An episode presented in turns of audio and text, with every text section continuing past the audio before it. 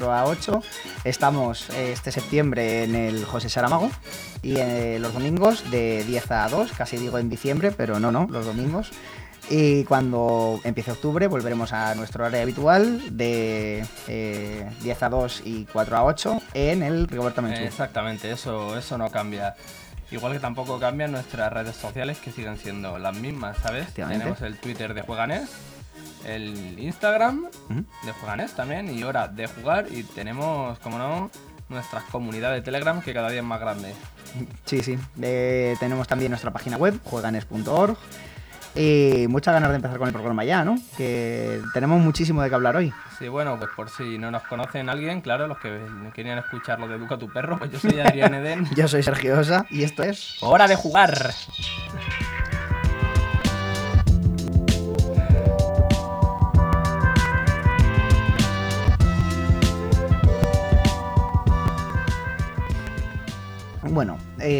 Hoy, como recordatorio del el lunes de la semana pasada, eh, vamos a decir eh, que tenemos septiembre plagado de eventos. Tenemos las Freak Wars el 16 y 17 de septiembre, es decir, este sábado y este domingo, en el pabellón de cristal de la Casa de Campo. Con mm. un montón de torneos, de distintos wargames. Hasta hay uno de, de Root, que dirán, no, eso no es un Wargame ya, pero ahí está también. Ahí está. Blood Bowl tampoco es un Wargame y ahí está. Bueno, es un juego de mini. Pero es un juego de, efectivamente. Eh, hay un. Y eso, en la entrada de cada día es individual y, hay entrada doble. En el pabellón de cristal de las casas de campo. Un montón de miniaturas, modelismo, demás. O sea, va, va a haber dos plantas de la, del pabellón, entonces es un evento grandecito. Una es solo de torneos, creo, pero bueno, aún así te puedes pasar ahí a gulear, a ver quecos y demás. Y también hay concursos, hay exposiciones, hay conferencias, así que pasaros por la Free Wars que están bien chimbas. Efectivamente. Y también os podéis pasar el fin de semana siguiente, el del 22 al 24 de septiembre, por el Centro Deportivo Municipal de Aluche, que ahí se celebrarán las Ludo Ergo Sum, más conocidas como las LES. Hay una cosa que han anunciado las LES hace nada, que es que mm, resulta que ya no van a tener la zona de protos este año, porque, a ver, dicen que es por razones ajenas a ellos, pero te pones a buscar un poco y resulta que el Polideportivo de Aluche ¿Mm? ha programado un torneo de hockey para ese mismo fin de semana. Entonces, claro, el espacio que iban a usar lo van a usar la peña del hockey. A ver, eh, en realidad es una razón ajena a ellos, totalmente, totalmente cierta. Así que nada, si estáis por ahí intentando jugar a juegos de mesa y veis a los del hockey, Apuntaos al torneo de hockey. es, vaya putada, tío. O sea. Ya, es un, es un poco liada, pero bueno. El evento de juegos de mesa, uno de los más grandes a nivel nacional, si no el más grande, y cogen mm. y. Nada, pues vamos a meter hoy hockey, porque sí. Pero eso, que, que, no decaiga la cosa, ya sabéis, es en el. En el polideportivo de Aluche. Mm. En la parada de metro que antes era Fanjul, que ahora creo que se llama Polideportivo de Aluche a secas. Y como siempre vamos a conservar torneos, mercadillo solidario, eh, ludo enigmas, partidas de rol, distintos torneos de cosas, eh, de mm, demostraciones, de todo. Va a haber, va a haber, va a haber chicha como siempre. Entrada totalmente gratis, totalmente gratis, ¿vale? Como todos los años, así que pasaros. Lo único que cambia es que tenemos torneo de hockey incluido en las LES en lugar de los protos. Y eh, vamos con los mecenazgos he encontrado uno muy interesante en Kickstarter. La lástima es que acaba dentro de 48 horas, pero vamos, está ya más que financiadísimo. De la mano de Mantic Games, eh, fue financiado en 13 minutos, actualmente tiene en torno a 1.645% de financiación. 1.645, seguramente ahora esté en, en 1.650, una cosa así. Pero bueno, eh, 479.194 euros, casi medio millón, de 29.118 que buscaban de, meta, gracias a la labor de 4.363 personas que han puesto ahí el dinerito, y con toda la razón del mundo han puesto ahí el dinerito, porque Worms, el juego de ordenador, mítico juego de ordenador, da el salto desde ahí, esa plataforma digital, a la mesa, a la plataforma analógica, con tablero de piezas hexagonales, la mejor figura geométrica de la historia, y con dados de 12 caras, el mejor dado de toda la historia. Dios. Así que yo se lo adelantaba un poco aquí a, a, a Edem. Le decía, tío, mm, menos mal que este mes ha sido el mes que hemos ido al Blood Bowl, al Mundial, y estamos tiesos de dinero. Pero es que si no, estaría todavía más tieso de dinero. Claro, claro, claro. Se habría comprado esto, vamos, pero 27.000 copias. Lo habría financiado él solo. Pero de qué va, o sea, es igual que el juego de ordenador, cuatro equipos y tal. Es de 2 a 6 jugadores. eh, las partidas creo que duran alrededor de una hora, pueden llegar a durar, depende de la gente que, que juegue y tal. Tiene miniaturas eh, impresas en 3D de los eh, gusanos, que son directamente una pieza, no son de montar rollo Warhammer y tal, son una pieza gris. Que si las queréis pintar, pues las podéis pintar. Si las queréis dejar así, las dejáis así, que se ven muy chulas también en gris, pero se ven más chulas pintaditas. Eh, que no me oiga, que no me oiga Adrián decir que está Adrián Trujillo, que están bonitas en gris. Y, y bueno, eh, el juego básicamente tiene también su su brújula, su veleta. Me salía brújula de aire, tío. tiene su veleta de hacia dónde va el viento, tiene sus armas, tiene eh, sus eh, hexágonos que son eh, océano, rollo que has destruido Ah, sí. la, la, mm, la baldosilla que había y ahí ha habido un hundimiento y entonces hay agua y puedes empujarlos, por ejemplo. Y a ver, no sé cómo irá más el desarrollo del juego, rollo si estará la típica pistola de cuerda para engancharte a las paredes y saltar por encima o cosas de estas. El burro de cemento. Pero la Santa Granada, tío. La Santa Granada me he flipado de pequeño. Y la banana split. Granada divina. Aleluya. Es brutal, es brutal. Y creo que tú nos traías también otro Kickstarter, ¿no? Yo he visto un Berkami, ¿vale? eso. Eh, se llama Impacto Ambiental, adivinar de qué va. Mm, ¿Vale? Es De la bolsa.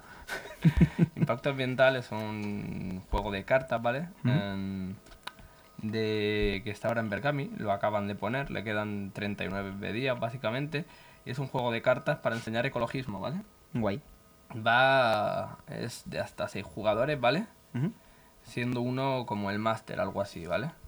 Eh, se estima de 60 a 90 minutos y es un juego que se basa en que la Tierra está ya en las últimas, ¿vale? Hay un calentamiento global que flipas, emisiones de CO2 in- a unos niveles exagerados, tal y tal, y se están yendo al garete del mundo. Entonces hay una cumbre ambiental, cada uno somos un país, y tienes que, mm, se ponen como de acuerdo, pues en, queremos salvar el mundo, y tienes que montar bosques ecológicos, ciudades ecológicas, tal y cual. Y em, el que antes consiga mm, los objetivos, que no sé si son tres ecociudades, gana. ¿Qué es lo que pasa? Que esto lo tienes que hacer además combatiendo el calenta el derretimiento de los polos, que si se derriten pierden todos. ¿vale? Que sí, que tiene puede llegar el típico picado de no voy a ganar yo, pues voy a hacer que se derritan los polos. Pues eres un genocida. que lo sepas, eres un genocida. no queda otra. O sea. Han matado a todo el planeta solo por no ganar, tío. Claro, Espero claro. que estés contento. Claro, claro. El juego tiene varios estilos de cartas, ¿vale? Mm, Tiene el de recursos, tiene el de efectos mariposas, tiene el de cosas contaminantes, no sé si tiene otro también con personalidades importantes que han luchado por el ecologismo y demás, entonces parece un juego bastante interesante. No sé exactamente cómo se juega, ya si lo veo os lo digo, pero, o sea, le quedan casi toda la campaña, 39 días, ¿vale? Necesita 6.500 euros, lleva 327, ya digo, lo acaban de poner.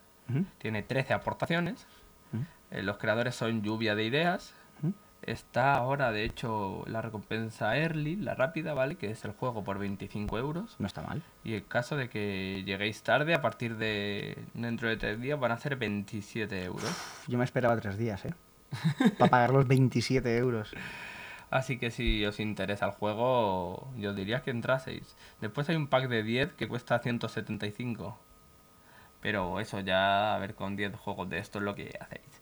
A mí me parece Mm. bastante interesante porque también parece que lo han puesto desde un punto de vista bastante didáctico para escuelas, para ese estilo de cositas, para que la gente aprenda pues sobre el calentamiento global, sobre el medio ambiente y demás. Y me parece una iniciativa bastante, bastante importante, ¿sabes? Y bastante mm, consistente.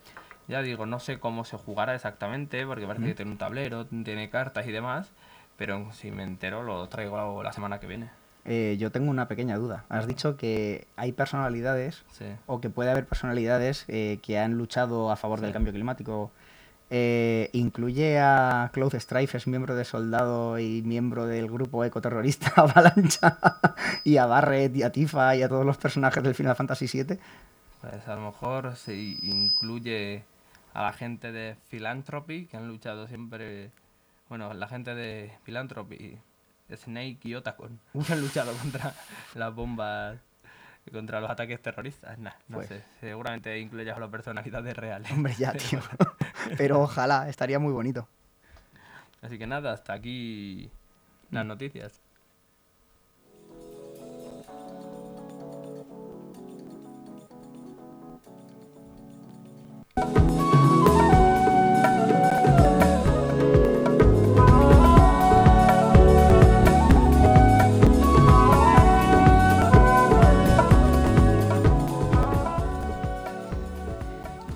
Para esta semana, eh, ya que hemos ido al Mundial de Blood Bowl, eh, allí, estando allí, eh, un chaval de otro equipo llamado Cartago Cucumbers, nuestros hermanos cartagineses, me habló de, de otro juego de mesa parecido, así un poco cogido con pinzas, a Blood Bowl, que se llama Takure, que es eh, como pronuncian los japoneses la palabra tackle, que es placaje en inglés. Ah, Eh, es un juego de dos jugadores. Eh, la partida puede llegar a durar entre 80 minutos y 100 minutos, eh, hora y media en ese rango, más o menos se puede mover. El diseñador es Ramón Pérez, según BBG. Tramper Design, según la propia página de Takure. El ilustrador es Kazu, que eso es dentro de la, BBG, de la BGG. Hostias, Kazu ha ilustrado eso. Kazu. Mola, mola. Y- Es un conocido ilustrador de cómic, para el que no lo sepa, así que guay. La verdad es que las ilustraciones son muy, muy rollo cómic, están muy guapas. Y la editorial es Zenith Miniatures, que creo que también han hecho alguna cosilla por ahí, pero eh, me suena así un poco de, de oídas. Es el año 2020, no sé si pre o post pandemia, y el precio es de 75 euros. Un poco caro, pero la verdad es que eh, incluye bastantes cosas. La caja básica, que incluye dos equipos con cuatro miniatura- miniaturas por equipo, que es lo mínimo para jugar, digamos. Vale. Cuatro miniaturas de un equipo que se llama Yamato y cuatro miniaturas de un equipo que se llama Teriomorph. Eh, trae eh, un mazo de cartas de jugada. Lo ha diseñado todo Ramón Pérez, pero el juego es lo más japo que se podía inventar ese hombre, ¿no? Prácticamente. Vale, vale. Eh, a ver, lo más japo es estética cyber, cyberpunk. ah, vale, vale. Pero sí, está Yamato, que es la facción eh, japonesa, rollo de la Yakuza, que, que juega en este, en este juego llamado Takure.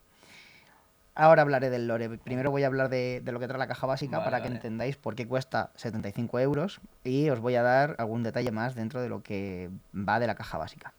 Trae los dos equipos. Trae el mazo de cartas de jugada, que son 13 genéricas ¿Cuál para es el otro equipo? Teriomorph se llama. Es como. eh, cyborgs, animales. Ah, vale. En plan, está jabalí, pangolín, lobo. Y no me acuerdo de los otros Qué tres. guapo. No me acuerdo de cómo se llaman. Pero vamos, también las jugadas tienen nombres como de animales, las jugadas propias de, de ese equipo. Y eso, como decía, eh, los mazos de cartas de jugada traen 13 genéricas para cada equipo. O sea, en plan, que sirven para cualquier equipo esas 13 cartas. Más 16, eh, 8 y 8 de cada equipo. 8 para Yamato, 8 para Teriomorph. Trae también el campo de juego. Trae dos tableros de entrenador, que es como, entre comillas, el banquillo de Blood Bowl.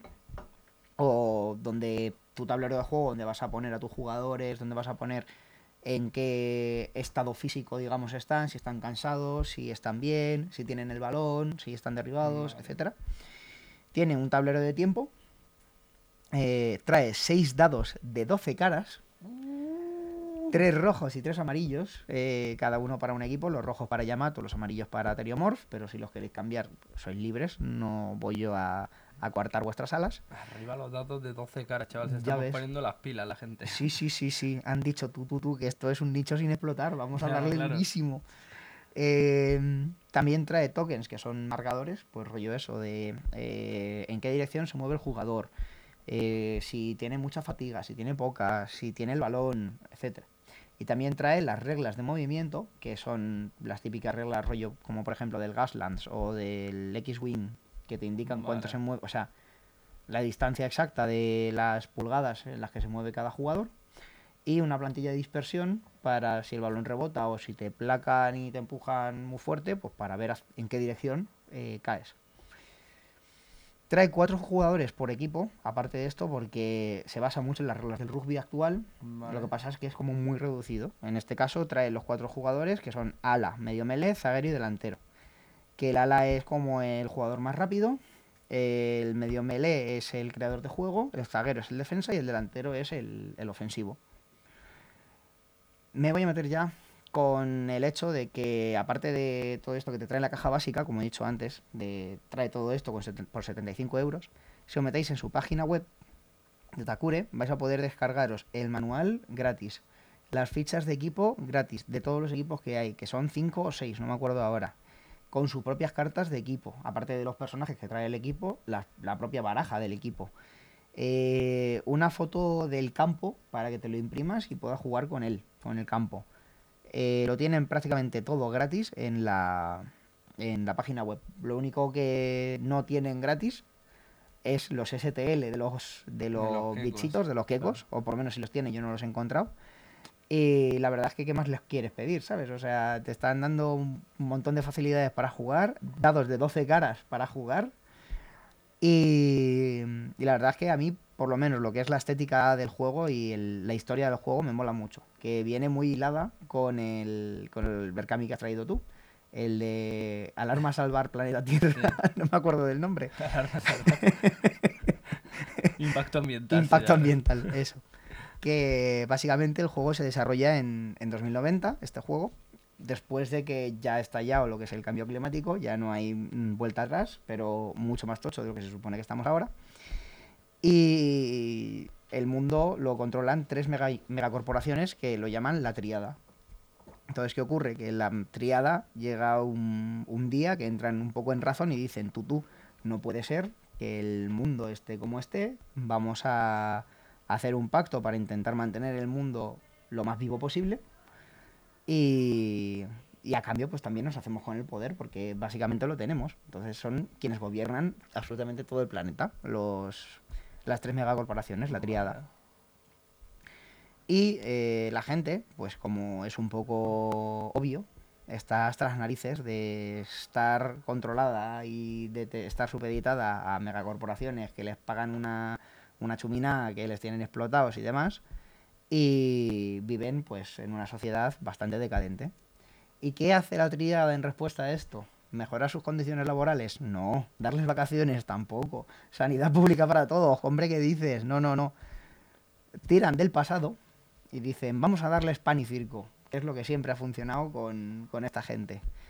Y así es como crean el Takure, que es un juego, eh, un deporte de contacto, como un poco es el rugby, pero lo adaptan para que se pueda jugar básicamente en, cualquier sitio de este mundo cyberpunk que tenemos. Eh, por eso, en lugar de haber, creo que son 16 jugadores los que hay en, en cada equipo de rugby, cuando juegan, hay, hay una barbaridad en el campo de jugadores de rugby. En lugar de haber esos tantísimos, hay solo cuatro. Digamos lo justo y necesario.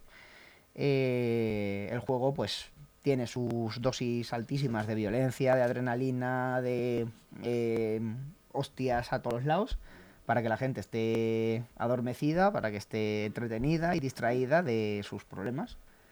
Y esto es un poco Takure. Me recuerda un poco al Nexagon Deathmatch, que diréis, ¿qué demonios es eso? Es un juego de ordenador de hace la tira, que era igual, el lore es que hay como unas megacorporaciones Mm. ahí enormes y tal, y crean como un canal de televisión en el que meten a presidiarios y ahí como tienes que capturar la bandera, por decirlo así, destruir la base del rival. Pero si destruyes a todo el otro equipo, también ganas.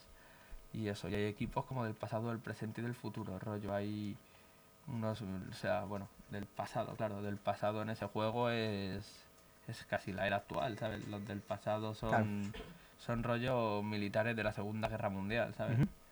Los del presente son peña y todos robots y tal y cual, los del futuro son como bioorgánicos, todos extraterrestres y gente así.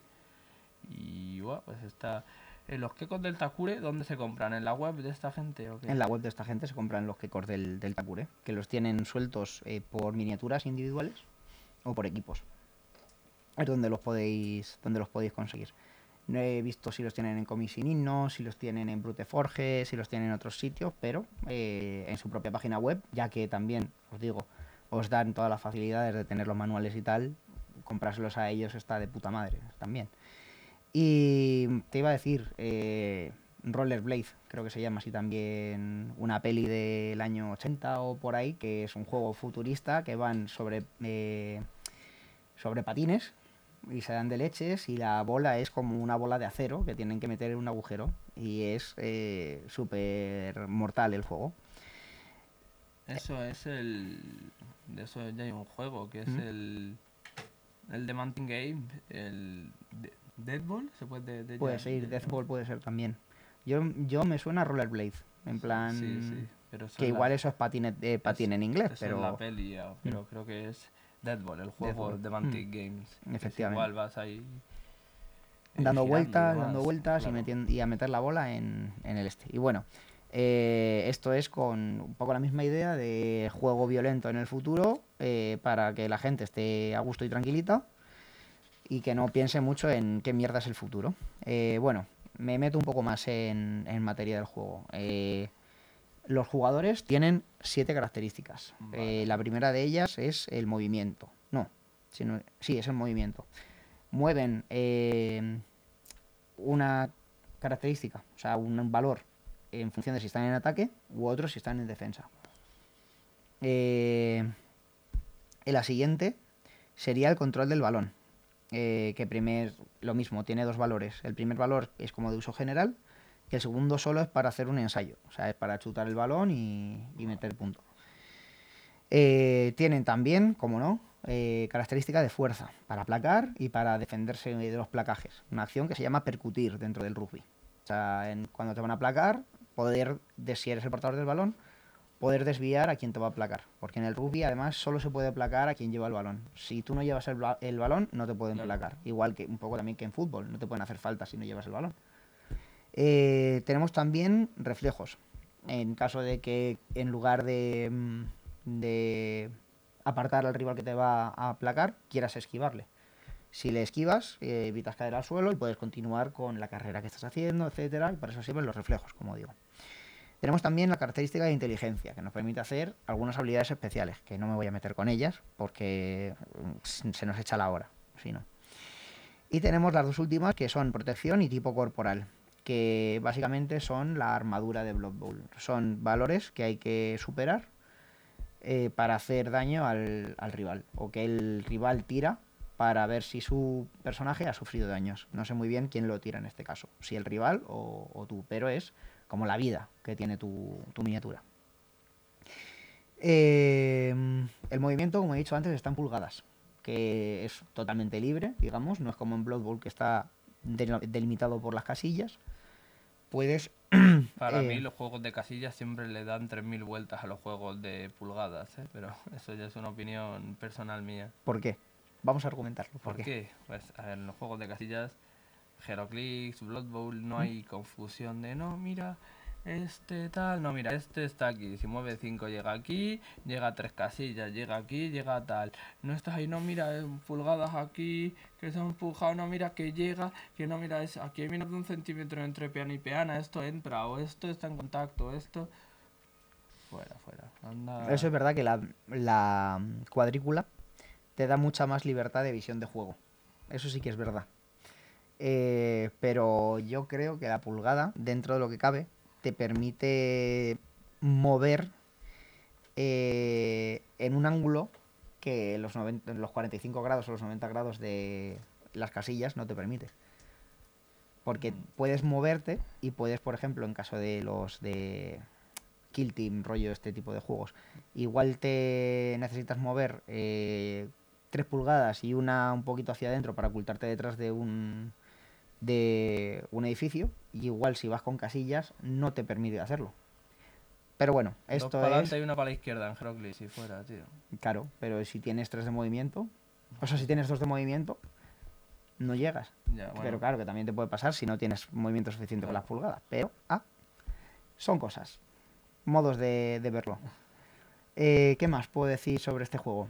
Una cosa que me parece muy curiosa es que el juego va a tiradas, en muchas tiradas van a tiradas enfrentadas. Lo único es que no puedes pasarte del valor de tu característica si no se considera fallida. Un 1 es un éxito total, un 12 es una pifia total. Y en caso de que ambos jugadores eh, pasen la tirada, gana el jugador que tenga mayor valor en el dado. En lugar del que tenga menor valor. No es el que más cerca esté del 2, o sea, del 1, por ejemplo. Si uno saca un 2 y otro saca un 3, gana el del 3 porque tiene mayor valor en su dado. No es el del 2 porque está más cerca del 1. Hostia. Es algo que me parece un poco, de primera es un poco extraño, pero luego digo, claro, tiene sentido porque el que más número tiene es como que tiene más capacidad de hacer esa habilidad. Con lo cual, si saca un número mayor, está aprovechándose de su experiencia, de su mayor experiencia, para tener la ventaja. que el 1 sí. es un éxito absoluto. Si yo saco un 1 y tú un 3, ¿tú lo has hecho mejor? No, si tú sacas un 1, es un éxito absoluto. Si yo saco un 3, he fallado. El 1 vence a todo. Claro. Pero si tú sacas un 2 y yo saco un 3, yo gano. Porque yo he sacado el número mayor. Esa sería como la, la esta. Eh, también el tiempo, la forma en la que funciona el tiempo en este juego me parece un poco extraña. Eh, pasa 5 turnos cada jugador. Por la primera parte 5 turnos, la segunda parte 5 turnos. ¿Qué ocurre? Que por cada turno eh, tienes pues tus cuatro tokens de, de cuatro activaciones y el rival, mientras tú estás haciendo tu turno, tiene su turno mm, de defensivo, digamos. O sea, tú empiezas tu turno como atacante, puedes mover tus figuras, puedes levantarlas o puedes hacer un pase desde el suelo en caso de que te hayan derribado al portador del balón. Después de declarar las acciones que vas a hacer, antes de realizarlas, actúa el defensa y dice qué va a hacer. Va a hacer movimiento defensivo, va a presionar, va a robar el balón, va a placarte, va a levantar los jugadores que tiene tumbados, o igual incluso dice, mira, descansa los jugadores porque de momento están atrás, no vas a llegar y así les quito un poquito de fatiga. Y después de esto, eh, se hace la segunda acción del, del atacante. Que ya una vez, digamos, se ha visto lo primero, o sea, lo que van a hacer primero los dos jugadores, el atacante tiene su segunda acción en la que puede eh, intentar esquivar mm, al defensor, puede intentar un pase para evitar que le plaquen al jugador que en principio le iban a placar, eh, puede intentar percutir al jugador que le va a placar, eh, puede intentar hacer un ensayo, pero es como acción-reacción, reacción a la reacción. Si el defensa gana la posesión del balón en esta reacción, en, esta, en su turno de defensivo, digamos, el turno pasa a ser el turno activo del jugador defensivo, pero es como que el jugador activo, o sea, el, el primer jugador, el jugador atacante, Sí. pasa a jugar con los contadores de tiempo del jugador que era el defensor. En lugar de tener todo el rato cada uno sus propios turnos y sus propios tokens de activación, como en Blood Bowl que tienes un turnover y empieza el turno del rival, eh, si pierdes la posesión del balón, te intercambias, digamos, en el tablero de tiempo con el, con el rival. Entonces puede ser que ahí, por, a lo tonto, pierdas un turno y el rival gane un turno, o al revés, o que al perder el balón, como tú has gastado un turno, ganes un turno y el rival pierda un turno. Una cosa un poco rara, como digo. O sea, no, no me ha quedado muy claro viéndolo en el vídeo de explicación de la propia página de Takure, que yo os recomiendo que lo veáis porque la verdad es que todo lo demás está bastante, bastante bien explicado. Pero esto es un, un poco complejo. Ya sabéis, si está la Yakuza, os podéis pedir a la Yakuza y bailan.